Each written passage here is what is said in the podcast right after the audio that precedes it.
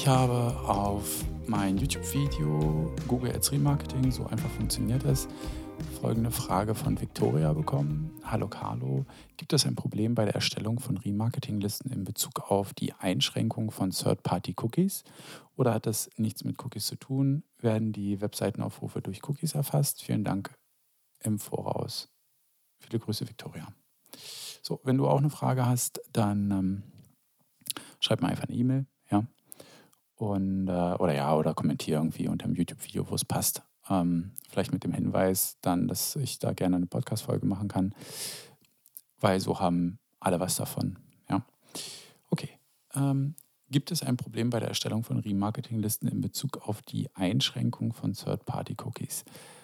Erstmal ja, weil je nachdem, also das bezieht sich jetzt auf Google Ads, aber man kann es ja auch ausweiten, je nachdem, was im Cookie-Banner letztendlich oder wie das eingestellt ist, kann natürlich sein, dass mein Cookie, was entsprechend ähm, oder das Pixel, was entsprechend die Remarketing-Liste füllen sollte oder fürs Remarketing da ist, einfach ähm, abgelehnt wird vom User. Ja? Es zählt nicht zu den essentiellen ähm, Cookies und wird dadurch einfach abgelehnt, weil es ein Marketing-Cookie ist.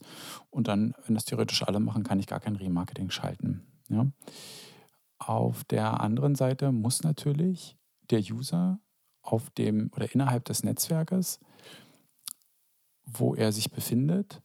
Also wenn ich jetzt zum Beispiel ähm, als User auf Spiegel Online surfe und dort soll mein Remarketing-Ad ausgespielt werden, dann muss er dort ja natürlich auch die Marketing-Cookies erlauben, dass es dann ein Match gibt, weil sonst weiß ich zwar, dass es diesen User gibt, ja, aber Spiegel Online weiß nicht, dass ich genau diesen User meine und den halt meine Anzeige ausgespielt ähm, haben möchte. Das jetzt ähm, je nach äh, Netzwerk kann es unterschiedlich äh, schlecht oder gut funktionieren. Ja, es hängt, wie gesagt, ein bisschen von der Kommunikation ab. Ähm, nicht von Kommunikation, sondern äh, Kombination ab. Äh, zum Beispiel, wenn ich ähm, Google nutze, ja, Google Search, da kann ich ja auch Remarketing auf, auf Search und PLA schalten, also Google Shopping. Da brauche ich ja, um Google zu nutzen, muss ich dem Cookie ja also muss ich den ähm, Cookie-Banner ja zustimmen. So, also da ist es dann schon mal äh, ein Problem weniger. Das ist aber bei sozusagen Drittparteien schon wieder schwieriger. Also, ähm, oder hat das nichts mit Cookies zu tun? Doch, doch, das hat schon was damit zu, zu tun. Werden die Webseitenaufrufe durch Cookies erfasst? Hm, ja, können sie. Also es gibt natürlich auch noch andere Möglichkeiten, wie ich ähm, Webseitenaufrufe erfassen kann. Aber äh, aktuell ist es in der Regel noch so, dass es durch Cookies passiert. Das wird sich sicherlich noch ändern.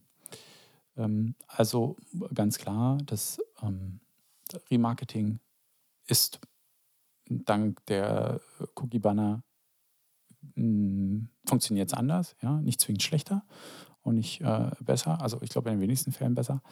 Ähm, es funktioniert aber auch nicht zwingend schlechter. Es hängt immer, wie gesagt, von der Kommunikation, äh, Kombination ab was ich jetzt genau ähm, machen will. Aber am Ende muss man dazu auch wissen, das kann jetzt erstmal, oh Gott, oh Gott, oh Gott, nach schlimm, schlimm, schlimm klingen. Aber dieses Problem hat ja jeder Werbetreibende in gleichermaßen. Ja, also würde ich mir da jetzt nicht so die Bombe machen.